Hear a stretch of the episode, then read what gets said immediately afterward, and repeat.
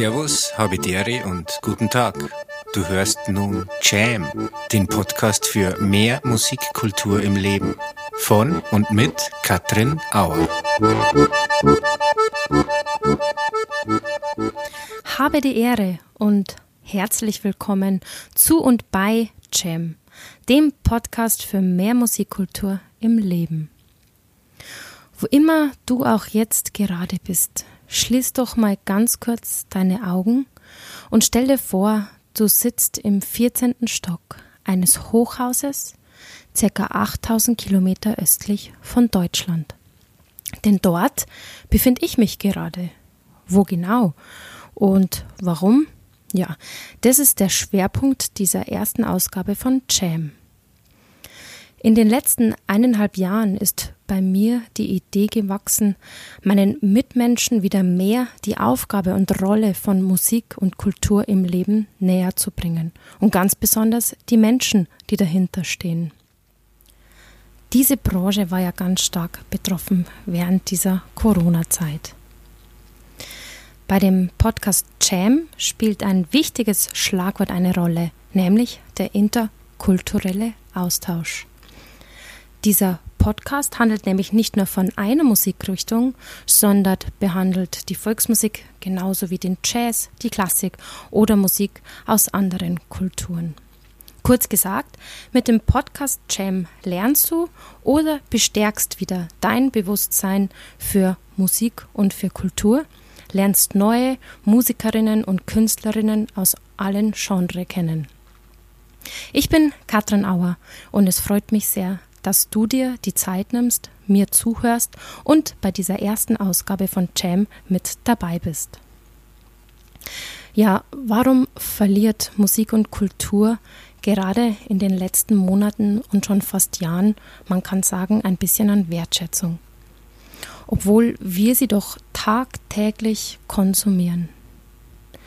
Die unzähligen Streaming-Dienste, digitales Radio und auch das Internet machen es uns zu jeder Zeit möglich, unbegrenzt Musik zu konsumieren und dabei wenig zu bezahlen. Ich denke mir, heute ist es die Aufgabe von jedem und von einer jeder, dass man seine Kultur, seine Künstlerinnen, seine Musikerinnen ja ganz individuell unterstützt, indem man beginnt mit dem Bewusstsein und mit der Wertschätzung für ein ganz bewusstes Hören der Musik. Ja, auch in meinem Fall als Musikerin und Musiklehrerin kann ich auch manchmal die eigene Musik, die eigene Kultur vor der Nase nicht immer wahrnehmen und wertschätzen. Und so habe ich mich auf die Reise gemacht, 8000 Kilometer östlich von Deutschland, um eine neue Kultur kennenzulernen, um meine Musik und meine Kultur daheim wieder mehr wahrnehmen zu können. Jeder kennt es. Manchmal braucht es einfach ein bisschen Abstand, um den alltäglichen Dingen wieder mehr Wertschätzung zu geben. Und so dreht sich in dieser ersten Ausgabe von Jam erstmal alles um das Thema neue Kultur, neue Musik, neue Klänge, um mir oder hoffentlich auch dem Einzelnen von euch wieder mehr Wahrnehmung für seinen Musikgebrauch im Alltag zu geben. Wenn du nach dieser Ausgabe dir ohne dabei etwas anderes zu tun als nur zu hören, ein Musikstück deiner Wahl anhörst, ja, dann hätte ich mein Ziel erreicht. Ganz im Zeichen des interkulturellen Austauschs nehme ich euch zuerst aber mit in den 14. Stock eines Hochhauses im Land von Genghis Khan.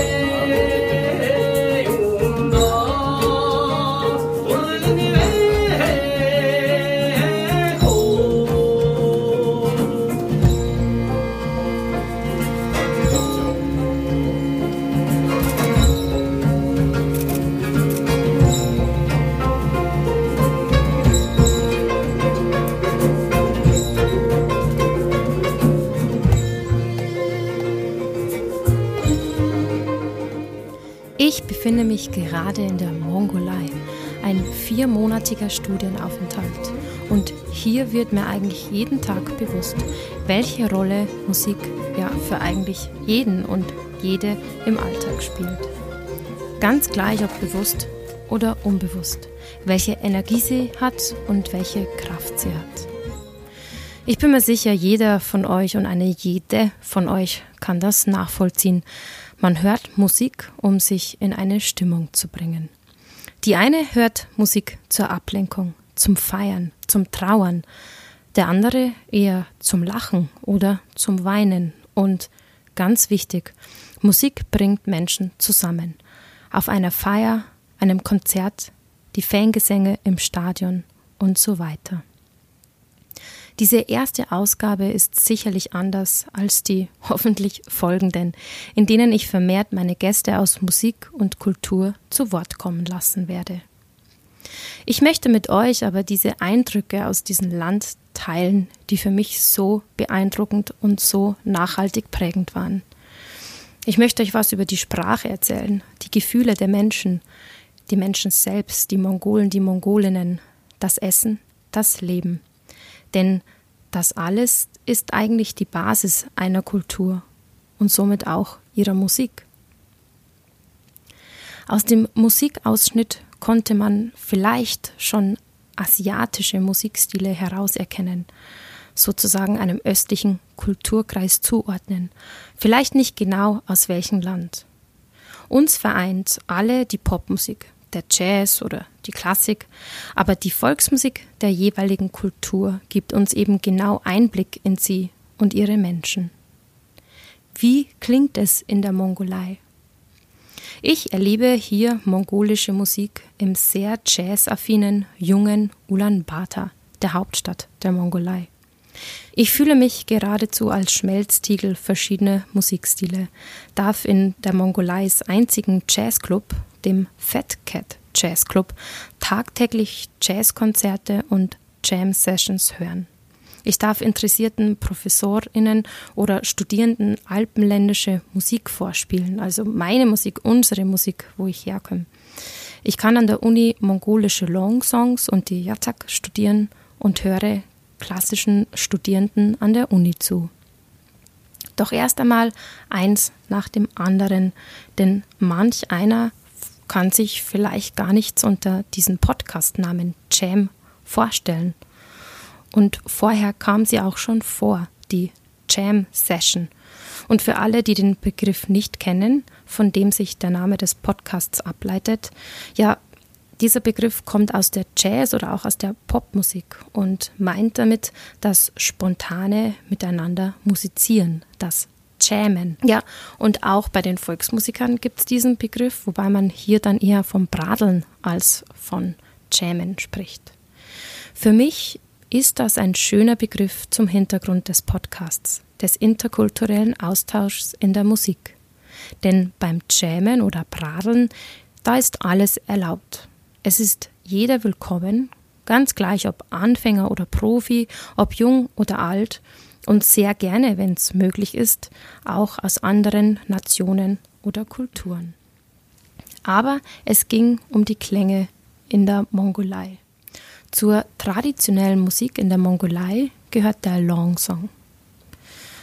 Ein Long Song ist aus dem Englischen übersetzt nicht nur ein langes Lied, das manchmal sogar sich über Stunden dehnen kann, sondern der Begriff beschreibt eigentlich viel mehr die Art der Musik. Denn beim Long Song werden Silben über sehr lange Phrasen gehalten und somit auch die Melodie sehr lange gehalten. Und oft erklingt dabei ein tiefes, sehr intensives Vibrato. Der Inhalt eines typischen mongolischen Longsongs ist meist romantisch, philosophisch und handelt sehr oft davon, dass man ein Familienmitglied vermisst. Das kann man sich in diesen unvorstellbaren Weiten der Mongolei dann vielleicht doch ganz gut vorstellen, dass ein Familienmitglied, die Partnerin, der Partner, die Oma, der Papa, Tausende von Kilometern, vielleicht gerade bei seiner Nomade, bei seinen Schafen und Rindern sitzt und man in Gedanken ganz fest bei ihnen ist. Ein Longsang wird meistens begleitet von der Morinkur, dem Nationalinstrument der Mongolei. Und was beim Longsang ganz wichtig ist, das ist die Pose, die Haltung. Eine Sache, die mir mein Lehrer von der ersten Sekunde an ganz stark vermittelt hat. Denn beim Longsang ist die Haltung aufrecht, stolz, die Brust ja fast geschwellt nach vorne, die Hände vor der Brust ineinander verhakt, die Füße leicht nach außen gedreht und das Aller, Allerwichtigste, so hat er mir immer gesagt, ist das Lächeln. Das Lächeln gehört zum Longsang ganz unverkennbar dazu. Und hier sieht man schon, wie stolz die Mongolen auf ihre Musik sind. Meine Kenntnisse im Longsang waren und sind leider so unzureichend, dass ich keine Tonprobe dabei habe. Aber dennoch habe ich einen Auszug aus meinem Unterricht mitgebracht. Ich fand es nämlich so spannend, ein bisschen was über diese Sprache erahnen zu können, denn für mich ist Mongolisch eine wirklich schwierige Sprache. Sie haben komplett andere Laute, vor allen Dingen verschiedene O's und U's und Konsonanten im Rachen. Die Mongolen und Mongolinnen haben für mich einen eher tieferen Stimmsitz, der aber sehr angenehm klingt. Und auffallend ist auch, dass sie leise reden. Eine Randbemerkung, ich habe mir dabei zum Beispiel auch ganz oft die Frage gestellt, ob es an dieser ja gegebenen tieferen oder ruhigeren Sprache liegt, dass für mich die Mongolinnen und die Mongolen so angenehm und schön singen. Wir werden es gleich hören auf der Aufnahme. Es war für mich schon ein sehr besonderer Unterricht, denn mein Professor konnte kein Englisch, natürlich auch kein Deutsch und ich kann leider kein Mongolisch. Und so hat man sich irgendwie verständigen müssen oder können. Tasare. Tasare.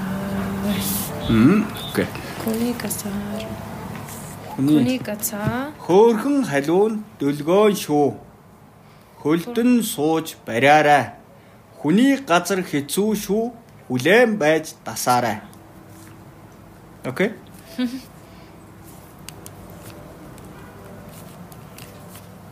Хүний Хүний Хүний гасар хэцүүшүү хүлэн байчан хүлэн хүлэн бача байж дасаа дасаарай. Дасаарай. Окей. Дасаарай.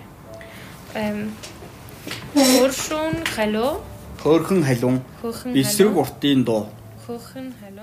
Ein anderer total beeindruckender Singstil aus der Mongolei ist der Kehlkopfgesang oder das Throat Singing. Mich hat es vom ersten Moment, als ich das gehört habe, so begeistert, dass ich es auf der einen Seite gerne lernen wollte, aber ich mir andererseits gedacht habe, das klingt schon so kompliziert, das lasse ich lieber bleiben. Denn beim Kehlkopfgesang, beim Throat Singing, schafft es der Sänger oder die Sängerin, mehrere Töne gleichzeitig erklingen zu lassen. Ich habe es bis heute nicht ganz verstanden, wie das funktioniert, aber manchmal ist es auch egal, denn es hat mich einfach so beeindruckt. Das Throat Singing ist in der Mongolei natürlich eine sehr starke Tradition und über Jahrhunderte alt, aber es wird heute oder vielleicht auch gerade deshalb viel wieder in der Pop oder vor allem auch in der Heavy Metal Szene verwendet. Man kann einmal sich die Band The Who's anhören, die verwenden das und ich habe schon viel davon gelesen, dass die auch international mit Heavy Metal und dem Throat Singing bekannt sind und unterwegs sind. Also eine total interessante Kombination aus Heavy Metal, aus neuer Musik in diesem Sinne und traditioneller Musik. Ich habe jetzt keine Mischung dabei aus Heavy Metal, sondern einfach mal einen ganz klassischen Kehlkopfgesang zum Kennenlernen.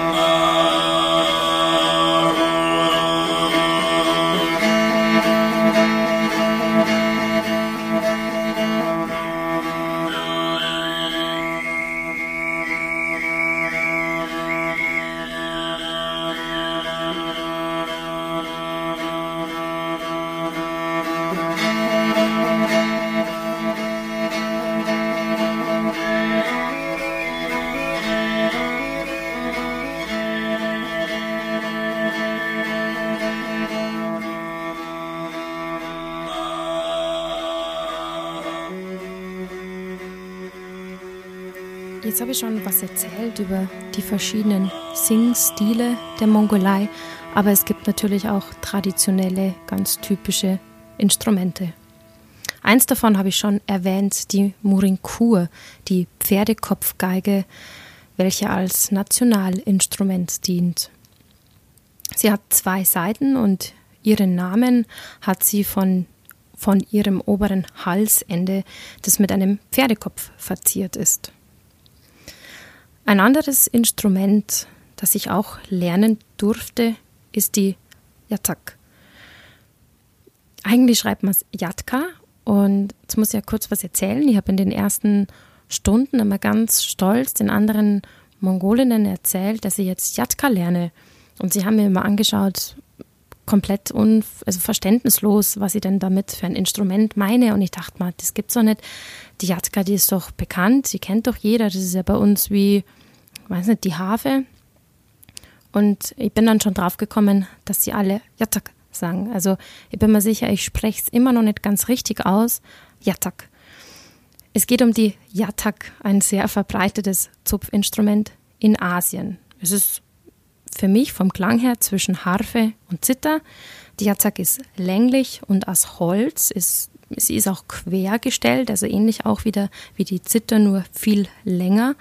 Und sie ist pentatonisch gestimmt, also ganz laienhaft ausgedrückt. Sie hat fünf verschiedene Töne, so ähnlich wie die schwarzen Tasten auf dem Klavier, wodurch ihr typisches Klangbild entsteht, nämlich dieses.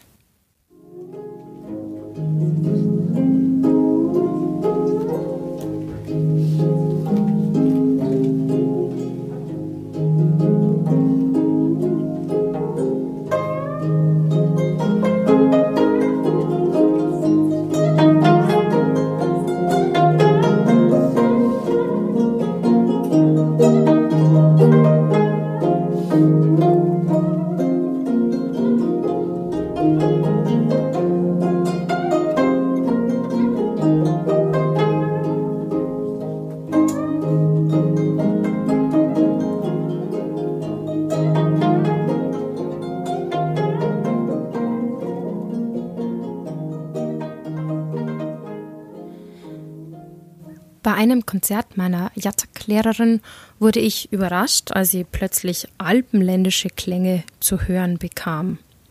Denn vor kurzem war der Zitterprofessor aus München, Professor Georg Klasel, zu Gast am mongolischen State Conservatory und hat dabei natürlich auch ja, Musik aus seiner Kultur, der Volksmusik, mitgebracht und mit den Studierenden eingelernt das ist dann oder das war dann Kulturaustausch im besten Sinne.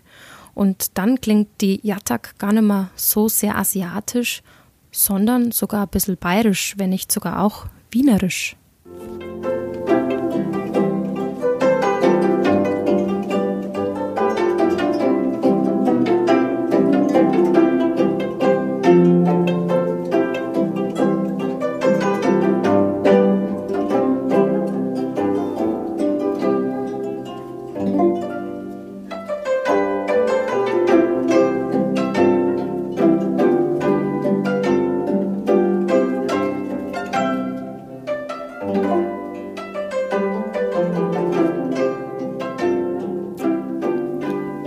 Hat es dann doch sehr gefreut, als ich drei Tage vor meiner Abreise wieder zurück nach Deutschland mit meiner Jatak-Lehrerin und drei weiteren Studierenden diese bayerische Stücke auf der Zirch begleiten durfte und wir gemeinsame Videoaufnahmen gemacht haben. das war für mich wirklich gelebter Kulturaustausch und man kann sich vorstellen, eine super schöne Erinnerung. Ja, wie habe ich die Mongolen, die Mongolinnen, die Mongolei und das Thema Musik bzw. ihre Kultur wahrgenommen? Ich hatte den Eindruck, dass die Mongolen sehr stolz auf ihre Musik sind, auf ihre traditionellen Instrumente, auf ihre traditionelle Musik. Gleichzeitig sind sie aber auch wahnsinnig interessiert an jeder anderen Art von Musik. Und ich hatte das Gefühl, Mongolen sind generell sehr interessiert, denn es kam so oft vor, egal ob beim Taxifahren, beim Einkaufen in einem super kleinen Supermarkt, beim Ausflug aufs Land, dass man immer wieder von Mongolen und Mongolinnen angesprochen wurde. Und sie wollten einfach wissen, was man in ihrem Land macht, warum man hier ist. Und man kann sich vorstellen, dass das natürlich auch gar nicht so einfach war, denn viele sprechen ja einfach kein Englisch, vielleicht ein bisschen Deutsch, da Mongolei ja vormals zur ehemaligen Sowjetunion gehört hat und viele dann auch in die ehemalige DDR zum Studieren gegangen sind. Aber es war schon sehr schwierig, natürlich, die Konversation. Aber es hat ja wahnsinnig viel Spaß gemacht. Und viele wollten ja immer wissen, was ist das schönste Erlebnis bis jetzt in der Mongolei gewesen und an was wird man sich erinnern, was werde ich meinen, meiner Familie, meinen Freunden daheim zurück erzählen. Also wirklich ganz spannende, reflektierte Fragen. Ich hatte auch den Eindruck, dass die Mongolen irgendwie eine engere Bindung zur Musik haben. Das kann man jetzt sagen, ist aber vielleicht auch nicht ganz objektiv, weil er natürlich schon sehr stark in dieser Musikszene verwurzelt war. Aber dennoch hatte man das Gefühl, viele singen einfach gern und vor allen Dingen auch losgelöster. Aber es kann auch daher kommen, dass Musik, wir haben es ja schon gehört, einfach ein verbindendes Element ist. Denn eine Sache ist in der Mongolei total wichtig, die Gemeinschaft. Man macht eigentlich nichts alleine, was total schön war für uns Studierenden aus Deutschland, wenn man Zeit zu überbrücken hatte. Und davon gab es in der Mongolei wirklich viel zu überbrücken, denn Warten war eine Eigenschaft, die man entweder dort gelernt hat oder das eine Sache war, auf das man sich auf Deutschland wieder gefreut hat. Denn gewartet, das haben wir alle sehr viel. Denn Zeit ist ein Faktor, den es in der Mongolei zwar gibt, aber nicht so stringent wie in Deutschland. Das Schöne daran ist aber auch, dass wahrscheinlich gerade deshalb die Mongolen und Mongolinnen den Moment genießen, im, mehr im Augenblick sind, nicht auf die Uhr schauen. Und dann kann das natürlich schon mal sein, dass man tatsächlich stundenlang darauf wartet, bis man abgeholt wird. Aber ich kann sagen, ich habe dadurch das Warten gelernt, dass es auch mal angenehm sein kann, wenn man einfach mal eine halbe Stunde da sitzt und dem Geschehen zuschaut. Eine Sache, was mich viele fragen und wo ich vor meiner Reise in die Mongolei ein bisschen aufgeregt war, ist das Essen. Ich muss sagen, es ist eine Mehr, dass es in der Mongolei nur Fleisch gibt. Ja, es stimmt, man isst sehr gerne Fleisch und auch schon mal am Vormittag, aber es gibt auch vegetarisches Essen, sogar veganes Essen. Was wir von der Tierhaltung dort aber wirklich lernen können, ist, dass zum einen alles gegessen wird und damit meine ich auch fast ausschließlich alles, aber auch, dass einfach alles verwertet wird. Und man kann sich vorstellen, in so einem Land gibt es ja keine Massentierhaltung, denn in einem Nomadentum lebt das Tier gesund und glücklich auf der Weide. Also alle Vegetarier und Veganer können auch in die Mongolei reisen, denn wie schon gesagt, es gibt da super gute internationale Küche ohne Fleisch dort. Was aber schon mal passieren kann, und da sind jetzt die Vegetarier wieder stark angesprochen, ist, dass es einfach mal für eine Woche kein Gemüse gibt. Denn das Gemüse kommt, ich weiß nicht so wie viel Prozent aus China. Und da kann es einfach mal sein, dass da die Grenzen zu sind und ähm, China kein Gemüse in die Mongolei importiert oder exportiert aus dieser Sichtweise der Chinesen. Ganz oft hört man dann im Lokal Bakwi, Bakwi, Ein Wort, das wir Studierenden zum Schluss unserer Reise ganz oft gehört haben. Manchmal war das Wasserbakwi, kein Gemüse, das heißt Gemüsebakwi. Es war manchmal Chicken Bakwi, das heißt, es gab es einfach nicht. Was für uns ungewohnt ist, denn wir kommen ja aus einem Land, wo der Konsum schier unendlich ist. Und so kann man sich schon mal vielleicht ein bisschen drüber erzürnen, wenn man in ein Lokal geht. Aber von den Mongolen und Mongolinnen lernt man dann da schon ganz viel dazu. Denn für die ist es ganz normal und sie haben ja auch recht. Es muss ja nicht immer alles im Überfluss geben. Überhaupt diese Lockerheit für alles und in Bezug auf alles, da kann man sich schon viel abschauen von den Mongolen. Ja, aber ich schweife jetzt ein bisschen ab, denn wir waren ja eigentlich bei den Klängen und bei der Musik der Mongolei. Natürlich gibt es neben dieser traditionellen Musik auch die klassische Musik. Viele haben ihre Ausbildung in Russland genossen und gehen dann zurück, um in der Mongolei die klassische Ausbildung zu lehren. Seit sieben Jahren hört man in Ulaanbaatar auch Jazz. Wie es dazu kam, ja, dazu berichte ich in einer anderen Ausgabe von Jam.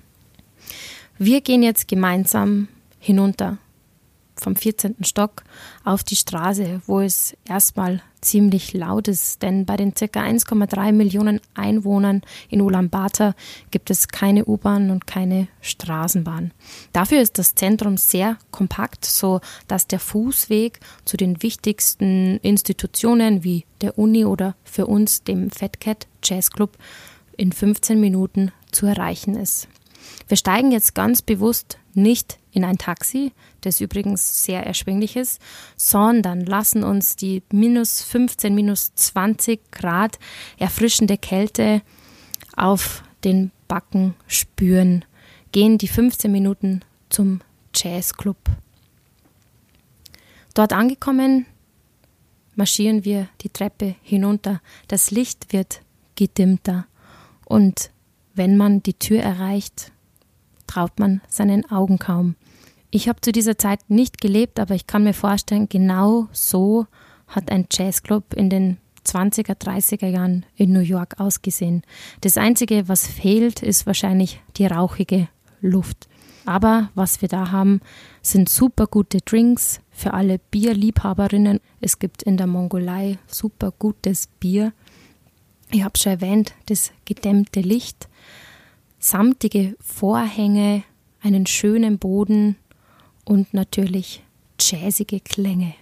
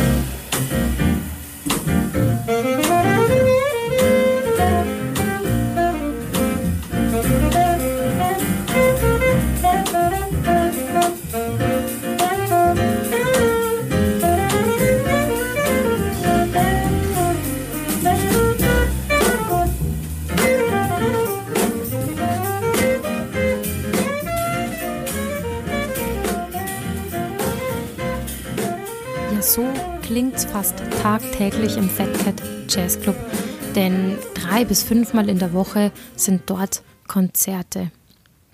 Dienstags findet dort immer die Jam Session statt für die Studierenden. Und wem die Studierenden das zu verdanken haben? Ja, das ist Hongor. Er ist 28 Jahre alt und hat vor drei, vier Jahren den Fat Cat Jazz Club aus sprichwörtlich eigener Hand gegründet. Er hätte sogar die Möglichkeit für ein Jazzstudium in München gehabt. Aber er hat sich dann dazu entschlossen, seinen Kollegen, seinen Studierenden des Jazz eine Plattform zu geben. Denn wie wir aus der Volksmusik das kennen, dass man einfach im Wirtshaus mit der Musik stärker wird, mit der Musik mehr die Praxis fördert, hat Honga eben auch erkannt, dass die Studierenden dort eine Plattform brauchen. Und ich habe mich mit Hongor getroffen und ein kurzes Gespräch geführt, wie es denn dazu kam und seine Intention dazu. Und in einem kurzen Ausschnitt aus dem Interview hören wir gemeinsam hinein. And then in 2016, I decided, uh, okay, we need the home mm-hmm. to play some jazz because you know that GMB project is uh, teach a lot to a lot of people. Mm-hmm. And then if we don't have a home, then that musicians are not able to play some jazz or not able to play, are not able to practice, you know, the, the front of the audience. Mm-hmm. And that's it, yeah. And that's so, so you can say you have the chance to study like for your own to go away to to progress on your instrument, but you decided then to give all your work, all your time into this jazz club project. That's right. To create, to create a. Yeah. Okay. And then I have one last personal question. Um, what does like the music or especially jazz mean to you? Because I cannot imagine like growing up in this country where it seems to be a democratic country, but it's not really like with all the perspective for especially not no perspective or less perspectives for the young generation so what what did and does it mean for you? What do you think opens for you to music? You mean not a jazz? You mean the the jazz or music in oh, general? Music. I think it's no matter. Yeah. If you compare yourself or see yourself, if you would have not studied music and all these things. Yeah, no, actually, without the music, actually, we're nothing. You know? The jazz is actually for me is a lot of things. And I love music that's it. Ja der Jazz in der Mongolei das ist eine sehr junge Geschichte. Wie dieser dorthin kam wie er das Leben der jungen Mongolinnen und Mongolen ja schon fast verändert hat das war und es ist wirklich beeindruckend zu sehen für mich ist es so beeindruckend, dass ich diesem Thema gerne ein bisschen mehr Platz geben möchte und mit meinen nächsten Studiogästen darüber sprechen will. So viel sei schon mal verraten. Ich danke jetzt erstmal, dass ihr dabei wart bei dieser allerersten Ausgabe von Jam. Und es gibt nur ein paar kleine Hinweise. Ich werde euch nämlich unter dem gleichnamigen Titel eine Spotify-Playlist zusammenstellen ja, jetzt kann einer sagen, das ist jetzt natürlich ein Widerspruch zu dem eingangs erwähnten Thema Bewusstsein und Wertschätzung für Musikerinnen, für Künstlerinnen und für Musik im Allgemeinen. Aber das ist natürlich einfach mal, wie man heutzutage die Musik konsumiert. Aber wir haben es ja schon kurz angesprochen, es geht ja einfach ganz stark einmal darum, wie man sie konsumiert. Diese Playlist wird sie wahrscheinlich mit meinen Gästen immer wieder füllen, Auszüge aus ihren Programmen oder aus ihren Alben. Ich möchte ja natürlich auch jeden mal dazu anleiten, mal vielleicht eine andere Musik zu hören, die er eigentlich nicht hört. Denn es geht ja hier bei Jam um ganz viel verschiedene Musikstile. Also wenn ihr euch in diese Playlists mal hineinhört, dann bitte mit ganz viel Wertschätzung abspielen. Vielleicht schafft es sogar, dass man nebenbei nicht das Geschirr abwäscht oder in der Kasse steht, im Auto sitzt, auf dem Radl Kuchen backt, sondern einfach mal wenigstens einen Song, ein Lied ganz bewusst anhört. Und wenn euch das dann so gefällt, dann könnt ihr euch ja überlegen, von dem Künstler oder der Künstlerin eine CD zu kaufen oder schauen, wann spielt sie denn das nächste Mal, geht's aufs Konzert, unterstützt die Musikerinnen über Spotify hinaus. Ja, die weiteren Sendungen, wie versprochen, sind dann nicht im Monolog, sondern mit Studiogästen. Und bei meiner, ähm, bei meiner ersten Gästin, bei meinem ersten Gast, kann ich schon mal dazu sagen, sie ist die mongolische Schafkopf-Queen. Ich würde mich freuen, wenn es dazu wieder einschaltet und wenn ihr auf den Laufenden gehalten werden möchtet, wann es denn soweit ist, dann meldet euch doch an zum Newsletter einfach eine E-Mail schreiben an k.auer.musik-auer.de. Und wenn es den Podcast cool fandst, dann erzähl's doch davon und hört ihn vielleicht gleich noch ein zweites Mal an. Bis zum nächsten Mal. Habe die Ehre. Servus. Auf Wiederschauen.